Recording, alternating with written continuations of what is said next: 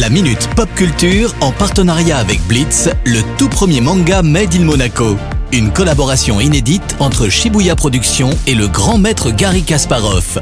Retrouvez la série dans toutes les librairies. Vous êtes sur Radio Monaco, c'est l'heure de la chronique Pop Culture avec Cédric Biscay. Salut Cédric Salut Maxime, salut à tous. Alors quelles sont les news de la semaine Le 13 mars dernier se déroulait aux États-Unis la 95e cérémonie des Oscars. Alors je sais que le sujet a été abordé dans la presse ces dernières semaines, mais j'aimerais quand même féliciter à mon tour le grand gagnant, le film Everything Everywhere All at Once, qui a remporté 7 Oscars dont celui du meilleur film. Alors cette histoire complètement déjantée mélange plusieurs genres comme l'action, le kung-fu, la science-fiction, la comédie et le drame et a su se démarquer face à de gros succès comme Avatar, Top Gun Maverick, Elvis ou encore The Fablesman. Alors félicitations également évidemment à ce casting de fou, hein. Michelle Yeoh, la première actrice asiatique ayant remporté l'Oscar de la meilleure actrice, la grande Jamie Lee Curtis hein, que l'on connaît grâce à son rôle mythique dans la saga Halloween qui a obtenu l'Oscar de la meilleure actrice dans un second rôle, et bien sûr Kyung Kwan que l'on a découvert entre autres hein, dans le film culte des années 80 Indiana Jones et le Temple maudit,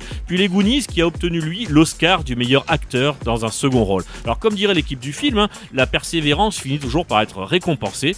Je connais plutôt ça bien de mon côté. Alors pour ceux qui n'ont pas encore vu le film, hein, il n'est malheureusement plus au cinéma mais est disponible en DVD et Blu-ray. Et c'est vrai que pour le coup, 7 Oscars, c'est vraiment énorme. Il ne faut surtout pas qu'on rate ça. Et niveau jeux vidéo, est-ce qu'on a du nouveau? Alors oui, hein, si je vous dis un des jeux les mieux notés de l'histoire ou encore jeu qui a marqué la génération 2000 et qui s'est vendu à plus de 10 millions d'unités, eh bien je vous parle évidemment de Resident Evil 4. Le jeu original avait conquis les fans en 2005 par son gameplay rafraîchissant, mêlant parfaitement horreur et action et qui cassait pas mal de codes hein, par rapport aux opus précédents de la saga.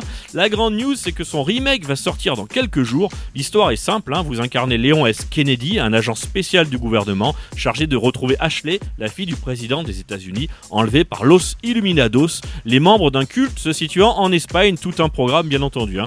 Bien évidemment, le remake respecte le gameplay d'origine, mais offre des graphismes bien plus poussés, avec de nouvelles quêtes secondaires et de nouvelles armes. Alors bref, de quoi découvrir ou redécouvrir hein, ce classique du jeu vidéo qui sera disponible sur PlayStation 4 et 5, Xbox Series X, S et PC le 24 mars prochain. Merci beaucoup Cédric pour toutes ces news et à la semaine prochaine. Ciao ciao La Minute Pop Culture en partenariat avec Blitz, le tout premier manga Made in Monaco.